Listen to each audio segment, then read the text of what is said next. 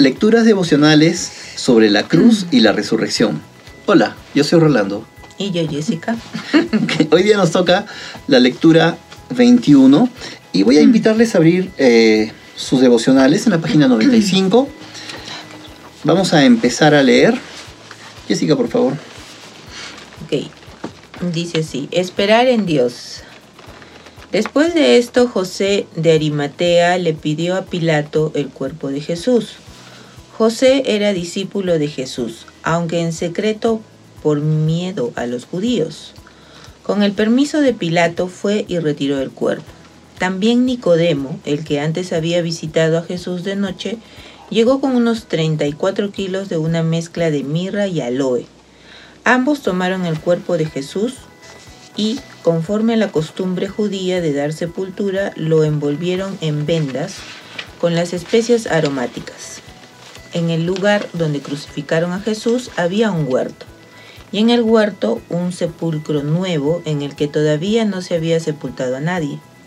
Como era el día judío, de la preparación y el sepulcro estaba cerca, pusieron allí a Jesús. Esto está en Juan 19, 38 al 42.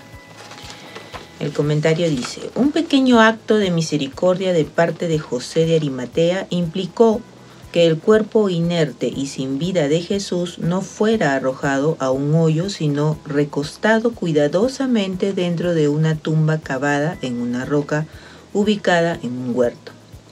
José era probablemente un hombre con conflictos significativos. Como alguien rico y miembro prominente del concilio judío, representaba al mismo establishment que estuvo empeñado en la desaparición de Jesús. Pero aún así creía en Jesús de forma secreta. Ser un discípulo comprometido de Jesús siempre enoja al statu quo. Nicodemo, temeroso pero conmovido, también llegó a la tumba. Así que dos hombres con asociaciones que los ponían en desacuerdo con Jesús, pero que realmente querían creer, son quienes respetuosamente envolvieron su cuerpo con vendas y unos 34 kilos de especias.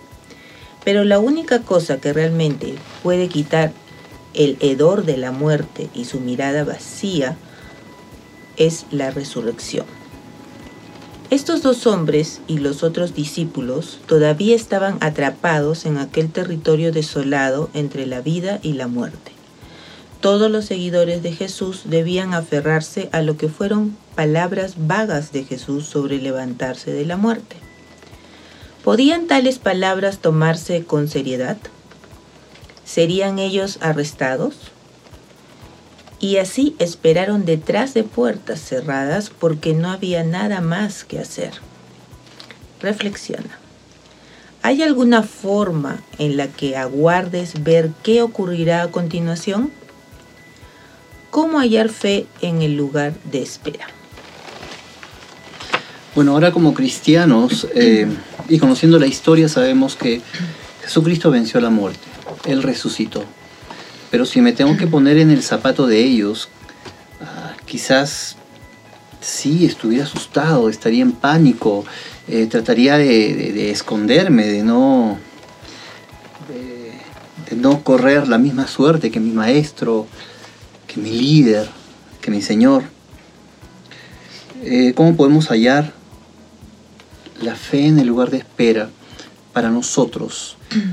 Podemos hallar fe en la palabra de Dios si nos aferramos a su palabra, si nos, si nos aferramos a la verdad, que Jesucristo venció a la muerte, si nos aferramos a la realidad de que Él es Dios, entonces estamos en puerto seguro.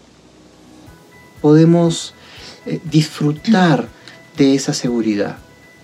Podemos vivir confiados, sabiendo que nada, nada, nada nos puede apartar de Él. Eh, yo les invito a orar para que esto se haga verdad en nuestras vidas. Así que incline su, su cabeza junto con nosotros y oremos al Señor. Padre, te damos gracias porque a través de, a través de tu palabra, Señor, conocemos que, que aunque hubo gente que creía en Jesús tenía temor y, se mantenía escondido, se mantenían ocultos porque, eh, porque eso incomodaba, porque eso molestaba. Hoy en día también, Padre, sucede lo mismo. Nos señalan si te seguimos a ti. Pero Padre, gracias porque nos das valor, porque no nos has dado espíritu de cobardía. Y ayúdanos, Señor, a que hoy en día nosotros podamos Señor, sentir, dice, como decía Pablo, no me avergüenzo del Evangelio porque es poder. Y que podamos decir lo mismo, que no nos avergoncemos de creer en ti, que no sintamos temor de creer en ti. Gracias te damos en el nombre de Jesús, por tu palabra. Amén y amén. Amén. Gracias hermanos, que tengan un lindo día reconociendo la presencia de nuestro Dios Todopoderoso, quien resucitó, es un Dios vivo, que nos escucha, que nos cuida, así que aprovechemos y vivamos confiados en nuestro Padre Celestial, disfrutando todo el día en fe, en paz, con gozo y esperanza. Que tengan un lindo día.